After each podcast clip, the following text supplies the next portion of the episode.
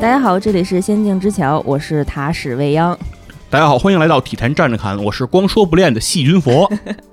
我们联合开头了啊！哎，对，创作出来的漫画作品，哎，小天剑老师是我非常喜欢的一个漫画家，哟，《死亡笔记》哦呃，对，也是他画的。厉害了，当时就因为他小天剑老师的画工非常非常的出众，就我个人觉得啊，没有什么他不擅长的画工，无论说他的人体啊、结构啊，然后整个分镜啊等等。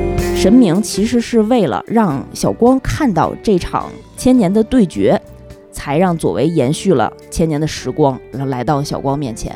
然后他发现神明可能不是为了让自己体会到神之一手的这个领域，已经所向披靡了。在他那个小学六年级的年代，就是说，哎，那你邀请我下棋，那我就给你下呗。然后就看小光拿棋子儿啊，然后摆棋盘啊，都是特别外行的手势，然后就觉得这个人没跟人对弈过。